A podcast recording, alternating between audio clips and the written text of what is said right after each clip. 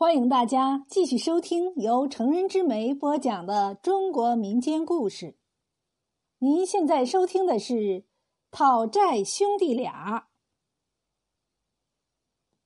清朝末年，大别山南面有个村子，村子里有个姓刘的大户人家，刘老爷的富有方圆百里都是赫赫有名的。刘老爷的发家史很传奇。年轻时候的刘老爷家境贫寒，一天他上山砍柴，正干得起劲儿，冷不防从树上落下了一柱水来，正淋在他的头上。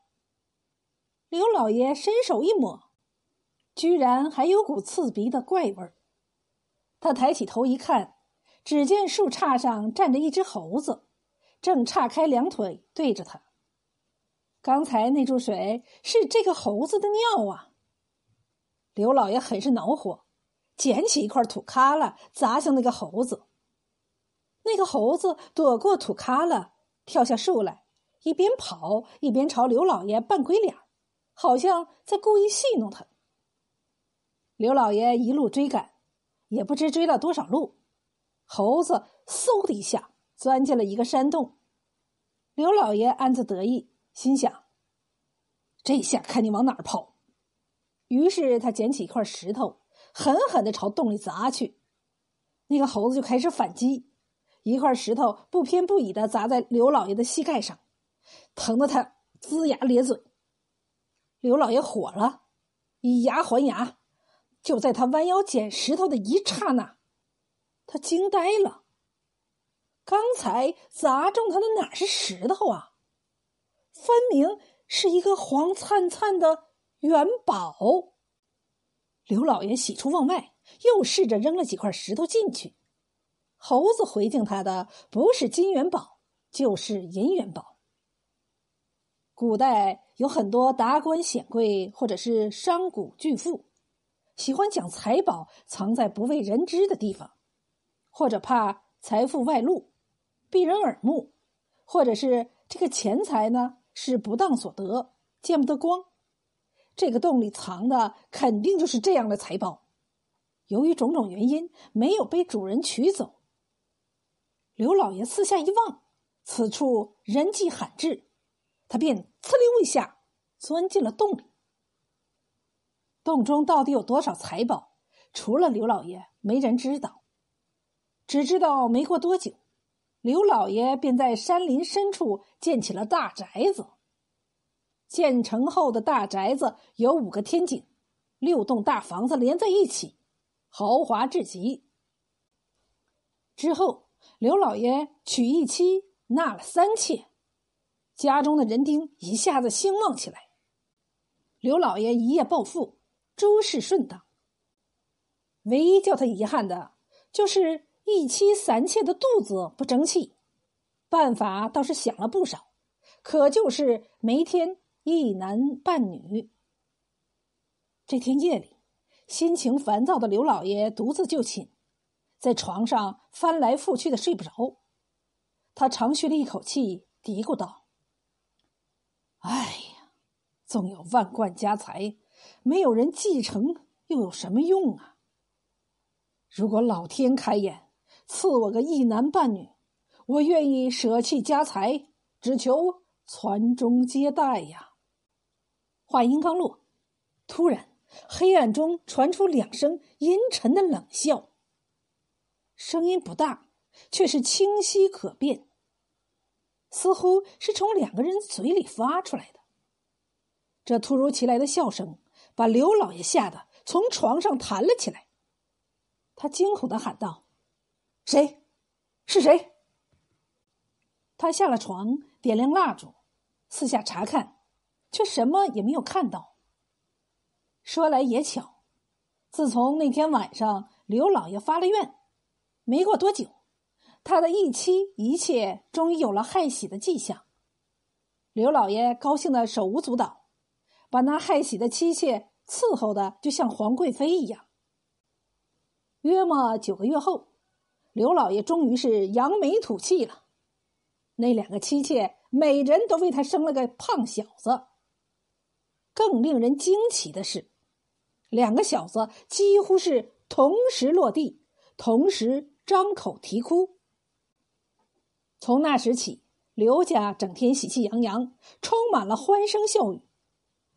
俗话说：“只愁生，不愁长。”转眼间，刘老爷的两个儿子已经长成翩翩少年。兄弟俩都聪明绝顶，将来由谁把家？自古正室为大，刘老爷考虑再三，把账房钥匙交给了正室所生的儿子。他心里却隐隐担忧，怕将来这兄弟俩不和。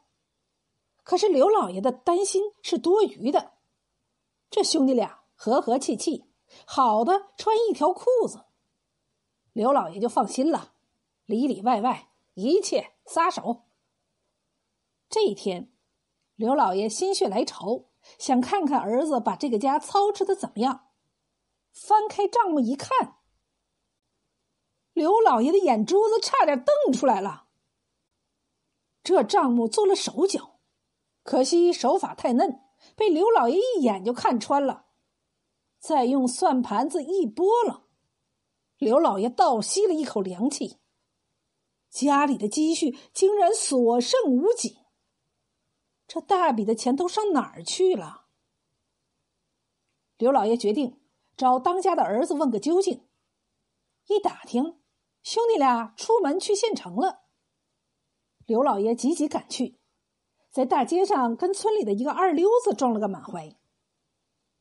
一看是刘老爷，那个二溜子嬉皮笑脸的说：“恭喜呀，老爷子，您儿子可给您老长脸了。”正风光着呢。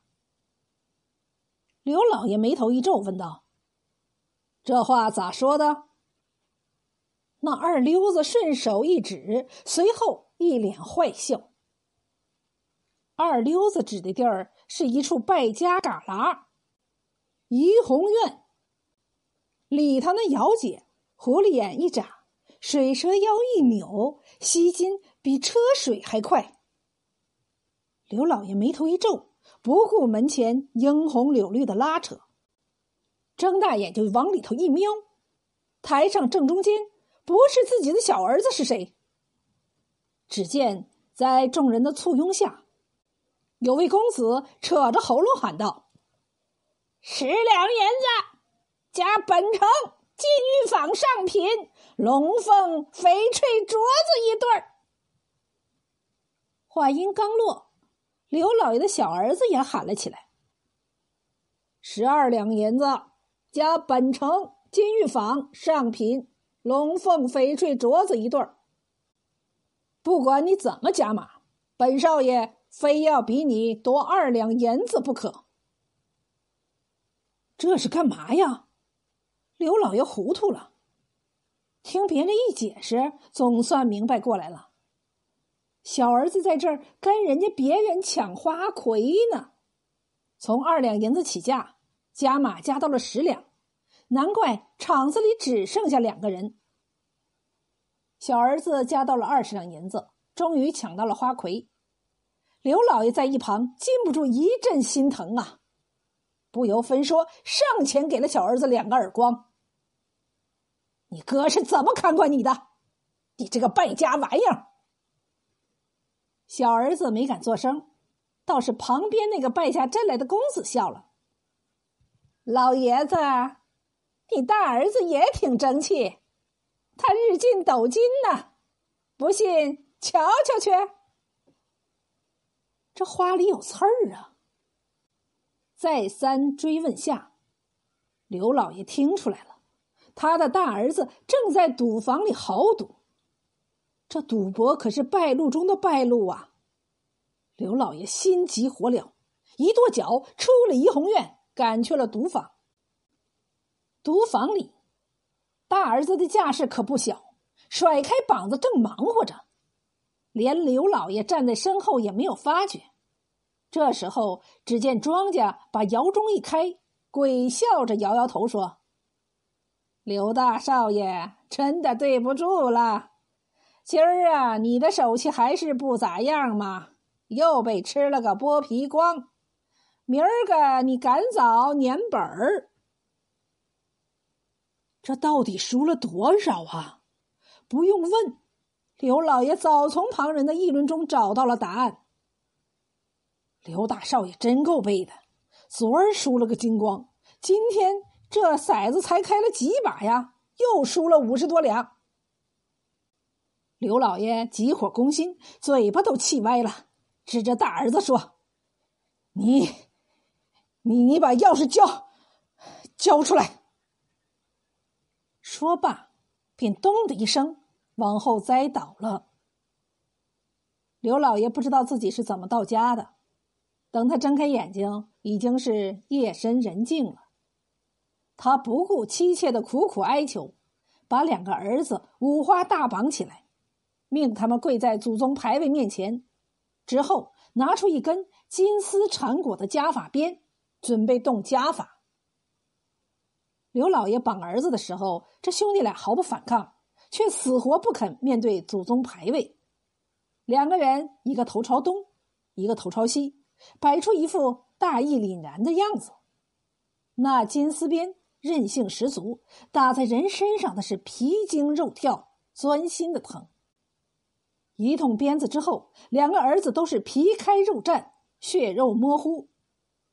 刘老爷终于抽累了，瘫坐在地上，气喘吁吁。这会儿大门敞开着，一阵阴凉的风吹了进来。突然，跪在地上的兄弟俩冷笑了两声。刘老爷打了个激灵，他感觉这笑声似曾相识。却一时记不起在哪里听到过。刘老爷瞪大了眼睛，只见两个儿子慢慢的抬起头来，苦大仇深的望着他。这时候，大儿子开了口：“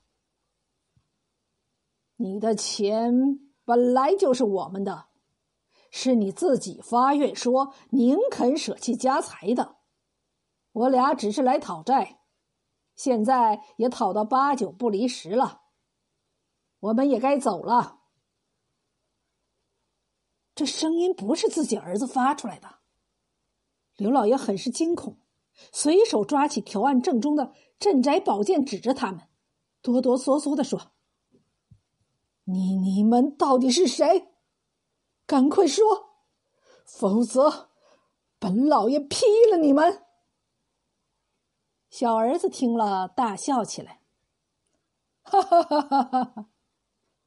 我们马上就要走了，怎么会怕你劈？想当年，我们兄弟俩走南闯北，辛辛苦苦才有了这么多积蓄，哪知道被奸人谋害，却被你无意中撞见了我们兄弟俩藏宝的地方。刘老爷终于明白了，目瞪口呆的站在那里。两个儿子刚说完。便大口的吐血，他们的娘亲慌神了，扑过来抱紧自己的儿子，哭天喊地，直喊救命。看着这两个讨债鬼，刘老爷心里突然一阵绞痛。不管怎样，这父子之情是无法割舍的呀。刘老爷扑通一声跪在地上，悲切的说道：“我错了。”看在我和你们娘亲养你们十多年的份上，你们的钱财想拿去就拿去，只求你们陪在爹娘膝下呀。说罢，刘老爷流下了两行清泪。这时，他的两个儿子对望了一眼，大儿子叹了口气说：“唉。”其实说到底，这事儿也不能全怪他。人都有贪念，何况他也不知情。算了吧，说实话，我也舍不得娘。听了这话，小儿子也点了点头。突然，兄弟俩紧闭双眼，往后一仰，倒地不起。就在刘老爷和妻妾哭喊成一片的时候，兄弟俩突然翻身坐起，大儿子奇怪的问：“怎么了，爹娘？你们哭什么呀？”从那以后，兄弟俩都好像换了一个人，甚至不记得他们曾经去过赌坊和妓院。可刘老爷的万贯家财也随之而去了。几年后，刘老爷驾鹤西去，兄弟俩开始走南闯北。奇怪的是，他们做起生意来轻车熟路，从货郎担开始挑起，买卖居然越做越大，没几年变成了富甲一方的大老板，日子越过越好。